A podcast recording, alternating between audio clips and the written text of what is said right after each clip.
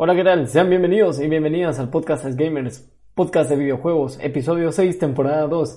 El día de hoy tenemos un programa muy especial. Vamos a hablar de los mejores lanzamientos, o mejor dicho, los lanzamientos más destacados de lo que viene en el mes de mayo. También hablaremos de Pokémon Snap, uno de los juegos, de los mejores juegos que ha, que ha lanzado Nintendo en lo que va del año. Y por supuesto, mi apreciación y comentario crítico. Al final, como siempre, convocarlos a todos ustedes, mis radioescuchas, a que compartan sus comentarios, sus preciados comentarios y valoraciones y reseñas de ser posible en la caja de los comentarios. Bienvenidos a los que nos escuchan desde Spotify, bienvenidos a los que nos escuchan desde Apple o Apple Podcast. Y bienvenidos a los que nos escuchan desde iBox. Próximamente en otra plataforma estaremos incursionando. Nada, yo soy Big Boss, como siempre, y episodio 6, temporada 2, Podcastes Gamers. Comenzamos. Y vamos a comenzar fuerte, señoras y señores. Me permiten, por favor, tomarme un traguito de agua. Para comenzar con toda la actitud. Y es que comenzamos con los lanzamientos destacados del mes que se nos viene. El 5 de mayo, a la vuelta de la esquina, hace unos días salía la demo de la demo del castillo de Resident Evil 8 Village. Esta sale para PlayStation 5, Series X, S, PC, o sea, para la PC Master Race, para la PS4 y la Xbox One. Sin lugar a dudas, la octava entrega de Resident Evil, recordemos que esta va a tomar muchísima inspiración en el gameplay de Resident Evil 7. Eh, de hecho, a lo largo de lo que va del tiempo, a lo largo del, del, transcurso de estos días, este Capcom realizó diferentes Resident Evil Showcase, en los cuales nos mostraban muchas cosas nuevas que iban a implementar en este Resident Evil. Eh, ya les comentaba en, en el anterior episodio el tema este del farming, el tema este de que aún se mantiene el gameplay de la, de la entrega número 7 de Resident Evil. Y no sé, me intriga mucho saber que este... Me intriga mucho saber si Chris Redfield va a interpretar un doble personaje, ¿no? Me, me intriga mucho saber qué va a pasar con Ethan Winters. Me intriga muchas cosas. Me gusta, por un lado, y hay algo que no mencioné en el anterior episodio del podcast, y me gustaba muchísimo el tema este de que los mercenarios, el modo mercenarios había regresado como el como el modo mercenario de Resident Evil 4 o parecido. Recordemos, recordemos que esto nos volverá a la primera persona, ¿no? Este, este juego se basará en primera persona y en lo que sucedió en la séptima parte de la serie. Nos llevará esta vez a una aldea maldita. Eh, recuerdo muy bien, en, en, la demo anterior, la más anterior de Castillo, eh, había una bruja, ¿no? Que me encantó muchísimo, me encanta muchísimo la temática, me encanta muchísimo el color que le han dado, ¿no? El coloreado que le han dado al videojuego. Sin lugar a dudas, uno de los videojuegos que no se puede perder. Y, ojo con lo que voy a decir en palabras mayores y resaltados, posible candidato para el juego del año. a continuación continuamos con Yonder, The Cloud Crusher Chronicles. Este sale para PlayStation 5 y este es una aventura de mundo abierto eh, donde más o menos vamos a poder disfrutar de un mundo muy colorido con diferentes ecosistemas. También se nos viene el 10 de mayo Hood, Outas and Legends. Este sale para PC, Xbox Series X, es PlayStation 4 PlayStation 5. También tenemos Monster Harvest. Y, es muy peculiar hablar de Monster Harvest porque es uno de los juegos que más me gusta, no solamente porque se lance para, para PC, para Nintendo Switch, Xbox One y PC4, ¿no? que de hecho ya está si ustedes se ponen a ver, eh, de hecho yo recuerdo haber jugado un Monster Harvest en PC. el lanzamiento, el lanzamiento que es la fecha, eh, el 13 de mayo, pasa la ley para Switch. Yo lo jugué en PC, es uno de los juegos que, que los recomiendo totalmente. De hecho, estuvo muy valorado. Este lo desarrollan, si mal no me equivoco, el equipo Powered Games, Maple Powered Games. Y es uno de los juegos eh, que más me gusta. Es uno de los juegos que más me gusta, me encanta. Posiblemente posiblemente pueda ser uno de los indies más apreciados en lo que va del año, ¿eh? Hay que tener mucho, mucho ojo aquí. Ese es un action RPG, eh, un simulador de granjas, también se podría decir, eh, diferentes cosas. Ya saben, a tener en cuenta con este Monster Harvest. Ojo que también tenemos otro lanzamiento para Switch. Este se anunciaba en las anteriores Nintendo Direct. No sé si en el Nintendo Direct o en el Indie Direct de Nintendo, pero estoy hablando nada más y nada menos que de Famicom Detective Club. Este sale para Switch, esta es una novela visual, una aventura narrativa. Mucho ojito aquí para aquellos, y esta es una recomendación personal, para aquellos que nunca han jugado un poquito de la saga Mass Effect. Eh, el 14 de mayo se lanza Mass Effect Legendary Edition. Este sale para PlayStation 4, Xbox One y PC. Sin lugar a dudas, una de las recomendaciones principales, ya que viene con la trilogía de Mass Effect, eh, para aquellos que no, no han tenido un acercamiento a la saga, esta, sin lugar a dudas, es una de las mejores opciones para poder familiarizarse con lo que viene a ser con el mundo de Mass Effect y su entorno. Recordemos que esta Mass Effect Legendary Edition eh, viene remasterizada a 4K.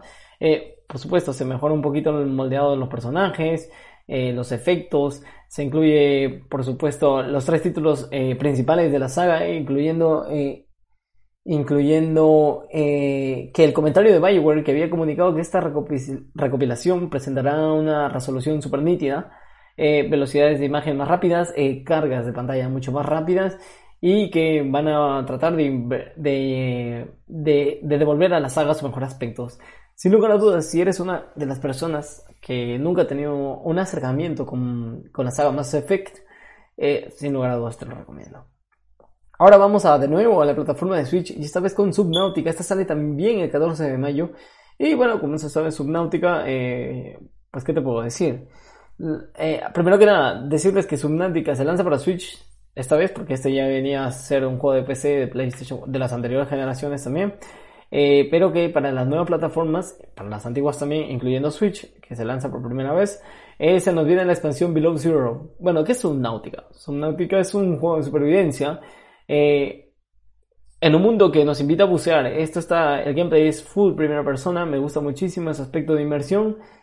Y bueno, ¿qué te puedo decir? Es, eso es otro juego más de, de primera persona en un mundo abierto, en donde vas a tener que buscar diferentes farmings, buscar diferentes tipos de, de vida marítima que te puedas encontrar. Eh, uno de los juegos que sin lugar a dudas eh, trata de recalcar su importancia y relevancia con esta expansión, este DLC, Below Zero. Ojo aquí, señoras y señores, 18 de mayo, Days Gone para PC. Sí, lo que creíamos muchos de nosotros eh, que nos compramos las plataformas, por supuesto, por sus exclusivas, no pasó mucho para que Days Gone, exclusiva de Sony, esté ahora en PC y, y, sin lugar a dudas se va a ver espectacular, porque si ya en PlayStation 4 se veía espectacular, imagínense lo que puede hacer en PC. Ya saben, esta es la aventura del motero este Deacon, eh, John, en donde se tiene que sobrevivir un escenario en donde te van a lanzar oleadas de zombies. Una de las historias maduras que tiene Sony Studios, ¿no? PlayStation Studios, em, en donde, donde recuerdo que los E3 cuando lo presentaban antes de, antes de la fecha de lanzamiento del videojuego, se anunciaba como un aspecto novedoso que, que iban a haber oleadas y oleadas de zombies de las cuales tendrías que escapar.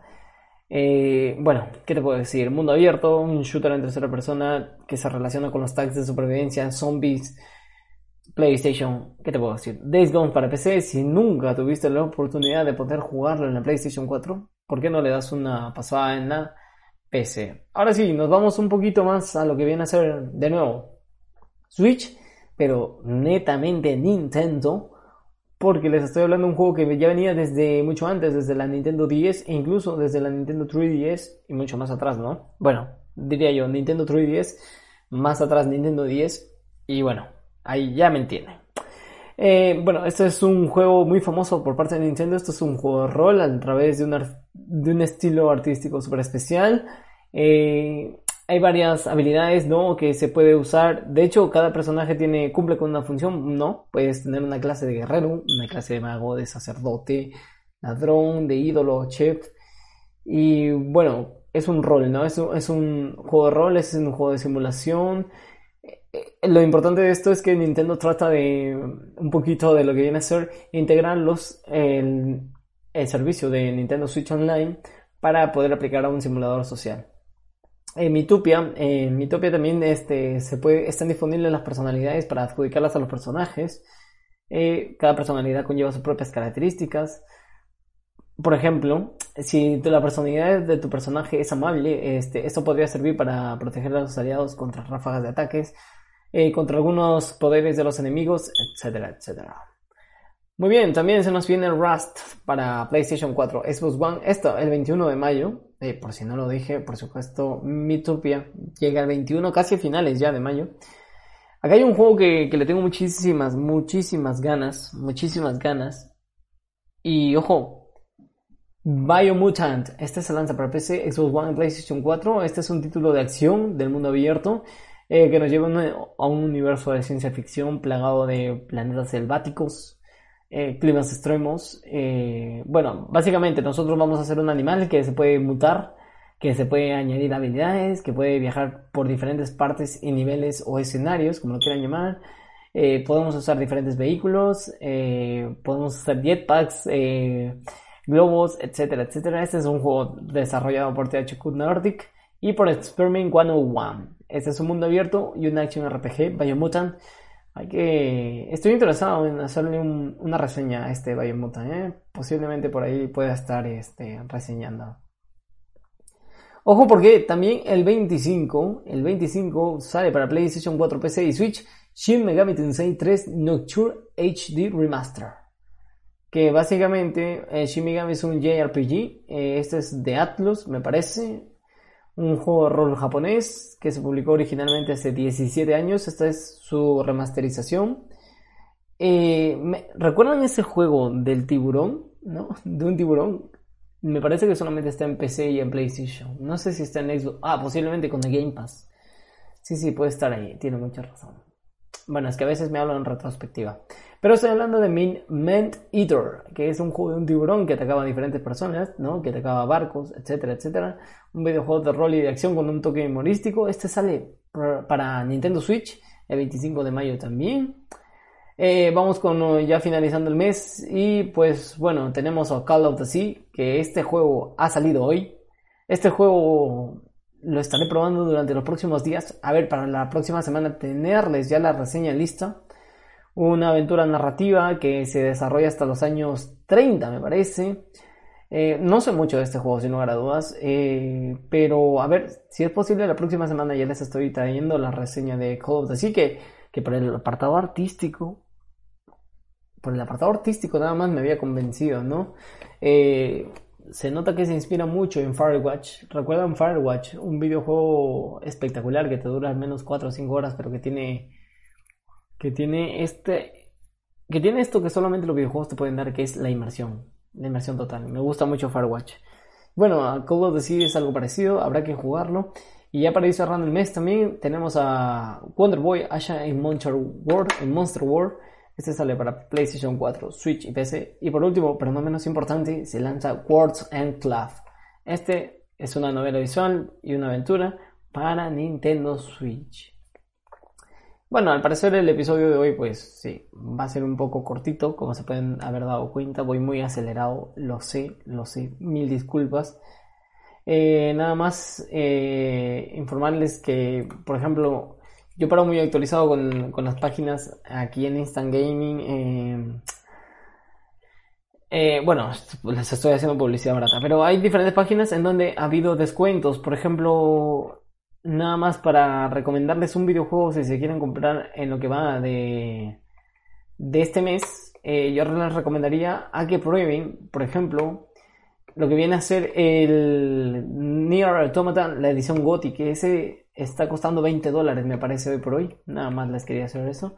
Y el Persona 5 Royal, que estaba a 30 euros. ¿Recuerdan, eh, ¿Recuerdan los episodios anteriores les hablaba del Persona 5 Strikers? que era tipo la secuela del Persona 5 Royal. Eh, bueno, si les gustan los juegos donde perderse un montón de horas, pues ya está. Recomendadísimo. Ok, vamos ahora sí con lo más importante, que por lo que está aquí en el, episodio de este podcast, y es el análisis de Pokémon Snap. Eh, bueno, para los que no quieran escuchar todo el análisis, ¿vale la pena sí o no? Sí, vale totalmente la pena. Pero tiene sus inconvenientes. ¿El juego podría ser perfecto? Sí, pero como toda cosa es imperfecto. Pero vamos a ver. Pokémon Snap, el análisis. Pokémon Snap es un videojuego que se lanzó en el 94 principalmente para Nintendo 64 y que convenció a más de uno. El hecho de poder sumergirte dentro de las áreas de los Pokémon, no, ese simple hecho que más allá de ser un entrenador Pokémon, a quien no le hubiese gustado, a quien, y me refiero a todo fan de saga, a todo fan de la cultura pop, a todo fan eh, de Pokémon sobre todo, o de Pokémon, ¿a quién de esos fans no le hubiese gustado eh, sumergirse en un videojuego que te lleve, que te haga sentir o que te lleve dentro de los entornos del mundo Pokémon, pero no como entrenador, sino como, como si fueras en un safari eh, por el desierto y vieras a los leones a lo lejos, su comportamiento natural sin que nadie los estorbe, los animales en su hábitat. ¿A quién no le hubiese gustado eh, tener una excursión en un hábitat Pokémon y viendo cómo se comportan los Pokémon en su hábitat? O sea, no sé si estoy cayendo en redundancia, pero es algo así. Este juego no es para todos, sin lugar a dudas. Si buscas acción no la vas a encontrar, si buscas peleas Pokémon tampoco no vas a encontrar. Este juego está centrado en la fotografía. El hecho de que esté centrado en la fotografía quiere decir que Pokémon Snap eh, al final llega a ser un, un shooter. Vamos, que no es un shooter de disparos, pero es un shooter de disparos de fotografías. O sea, no de disparos con armas, pero sí de disparos de fotografía. El juego se centra muchísimo en la fotografía. Ya les diré por qué más adelante. Los gráficos del juego se ven muy excelentes. De hecho, se nota que se le han currado los chicos de, de Nintendo para poder... Bueno, no quisiera decir que explota toda la potencia gráfica de la Nintendo Switch, pero sí, sí se nota que hay mucho color, sí se nota que hay muy buen gráfico.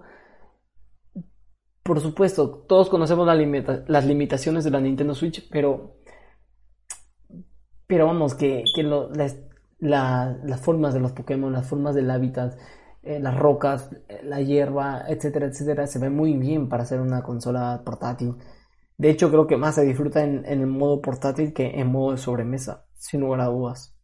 Y además que la consola lucha por mantenerte los 60 cuadros constantes, lo cual me parece una pasada. Bueno, como les decía, la historia importa poco, la verdad. Eh, a pesar de que importe poco la historia, sinceramente, las 15 horas que me ha durado la campaña, yo creo que es. Yo creo que, que la gente de Nintendo ha procurado por darle. Bueno, a pesar de que no es muy relevante la historia, ha procurado por, por trabajar muy bien la historia. Entonces al final te, te resulta atrapando, quieras o no. Por supuesto, no es una historia muy profunda, no es una historia que vaya a aportar a la saga de Pokémon Sword and Shield, que íbamos en ese orden, pero que. Bueno, que logra atraparte, ¿no? Una cosa que quiero decir, y ya que toqué a Pokémon Sword and Shield, es que Pokémon Snap se ve muchísimo mejor, muchísimo mejor que Pokémon Sword and Shield. Eso sí. Bueno, ¿qué más? Eh, decirles también que lo más importante de esto, como les mencionaba al comienzo del, del análisis, es que vamos a poder ver el comportamiento de los Pokémon como si estuvieran en la vida real. ¿Podemos alterar el comportamiento de los Pokémon? Sí, ya les voy a decir cómo y por qué. Pero es tan bonito estar dentro del ambiente del Pokémon cuando de repente me ha pasado que viene... Bueno, lo que pasa es que uno puede alterar el comportamiento del Pokémon porque puede llevar manzanas, puede llevar diferentes elementos, eh, bueno, son tres nada más, para poder alterar el mundo de los Pokémon, eh, para, para poder alterar el comportamiento de los Pokémon, perdón para poder eh, darles un brillo a los Pokémon, ¿no? Para que su, su estructura ósea brille y, les puedas tomar una gran foto, etcétera, etcétera. Entonces, lo bonito de este apartado es que tú le puedes lanzar una, una manzana a, ¿qué te puedo decir? A un Bulbasaur, a un, a un Pokémon de fuego, a un Torchic. De hecho, estaba viendo análisis temprano también de, de otras de otras prensas videojueguiles estaba viendo que todos hemos coincidido prácticamente en la animación de Torchic. Cuando tú le das una manzana, Torchic, como hacer un Pokémon de fuego, ¿no? Un pollito de fuego, lo quema la manzana y lo come. Pues eso es lo bonito y lo, lindo de este juego, ¿no? Que te hace ver el comportamiento de los Pokémon.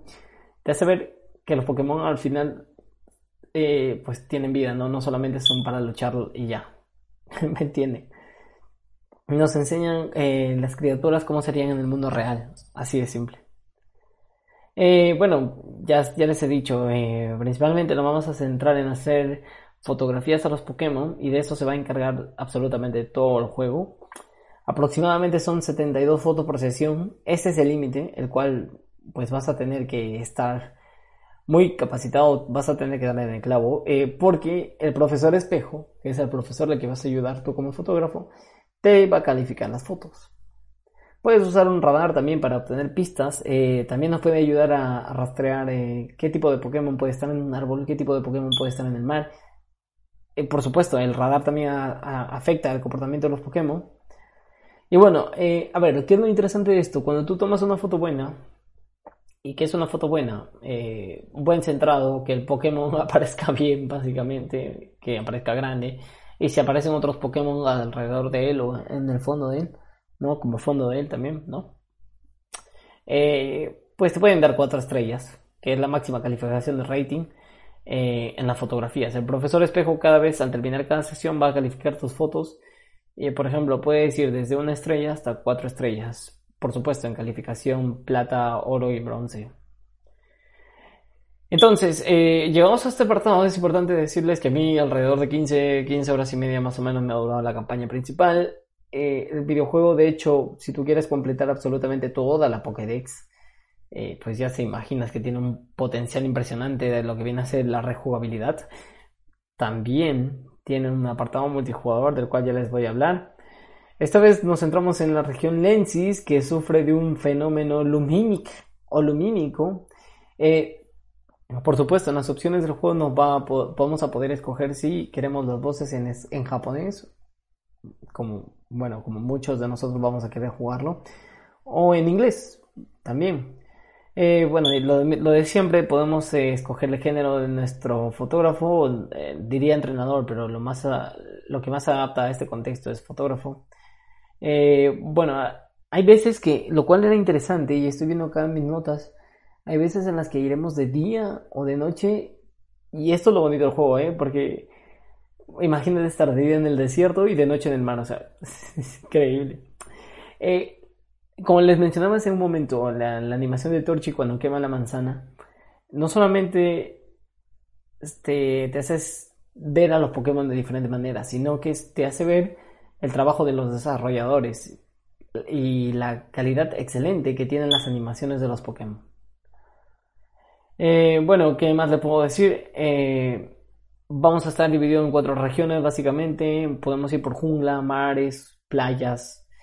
Eh, hay una cosa que tengo, tengo que decir, y es que seguimos frente a un juego de Pokémon de Nintendo que esta vez, esta vez, pero no todas las veces, se puede escuchar las voces de los personajes en algunas escenas. En Pokémon no se escucha nunca, pero aquí sí, en algunas escenas. Son contadas, pero se escuchan. Como era de esperarse, aquí no, pues no vamos a capturar Pokémon, aquí se toman fotos a los Pokémon y básicamente las cuatro estrellas, tú te puedes ganar las cuatro estrellas del Profesor Espejo, siempre y cuando tu, tu Pokémon cumpla con buena pose, que en la foto sea de buen tamaño, de buen encuadre, y en función a esos tres pilares, diría yo, se va a avanzar, se va a basar la calificación del profesor espejo, ¿no? Lo importante sería obtener siempre cuatro estrellas. Eh, bueno, eh, no hay mucho más que decir. Eh, también hay un apartado multijugador que no es implícito en sí dentro del juego, pero que si son suscriptores del Nintendo Switch Online, hay como una red social dentro del videojuego que es donde, pues obviamente, si tomas buenas fotos de tus Pokémon y si el juego luce también, no solamente vas a poder guardar esas fotos y almacenarlas en, el disco de tu Nintendo, no en la memoria de tu Nintendo, para que las compartas luego por Twitter o por donde tú quieras, sino que también eh, hay una red, especie de red social, diría yo, dentro de Pokémon Snap, donde todos los jugadores van a poder compartir las fotografías que hagan dentro de sus aventuras, ¿no? Entonces, ¿cómo lo resumiría yo? Como un viaje safari alrededor del mundo Pokémon. Y basándome en este pequeño análisis o en estos pequeños comentarios que les estoy diciendo, es uno de los juegos recomendados para... y de los mejores videojuegos que ha lanzado Nintendo durante este año. ¿eh? Lo recomiendo muchísimo, lo recomiendo muchísimo, sobre todo por lo que ya les digo, por lo que te hace... te hace pensar que, que no te hace verlo a los Pokémon esta vez como seres vivos que no solamente están entrenados para, para luchar y para ayudar a los humanos, sino que te hace experimentar cómo ellos vivirían dentro de su hábitat. Y eso es lo bonito y lo inmersivo del juego, poder disfrutar de todo eso. Y bueno chicos, lamentablemente el episodio de hoy es un poco cortito. Eh, estoy estos días, bueno, he sufrido un gran drama. Pero seguro que la siguiente semana ya les traigo el análisis de Call of the Sea. Por supuesto, tampoco no me quiero explanar mucho eh, hablando de mucho de, de, las noticias de los videojuegos. Porque cuesta mucho eh, hacerlo solo el podcast, ¿no? Sin alguien comentar, sin alguien con quien refutar. Así que aprovecho esto para decirles que estoy buscando un nuevo integrante, eh, por supuesto, no importa el género, eh, para que se anime a comentar conmigo los próximos episodios del podcast. El podcast no es lucrativo, así que si piensan lucrar, yo no lucro con el podcast, yo lo hago por amor a los videojuegos nada más. A pesar de que últimamente estoy teniendo muchísimas reproducciones, ¿eh? lo cual lo agradezco mucho. Así que si están interesados, eh, contáctenme a través de mis redes sociales, Twitter, Instagram, eh, preferiblemente, o Facebook también, arroba BQBigBoss. Eh, contáctenme y nada, venga, agradecido con la ayuda que me quieran dar.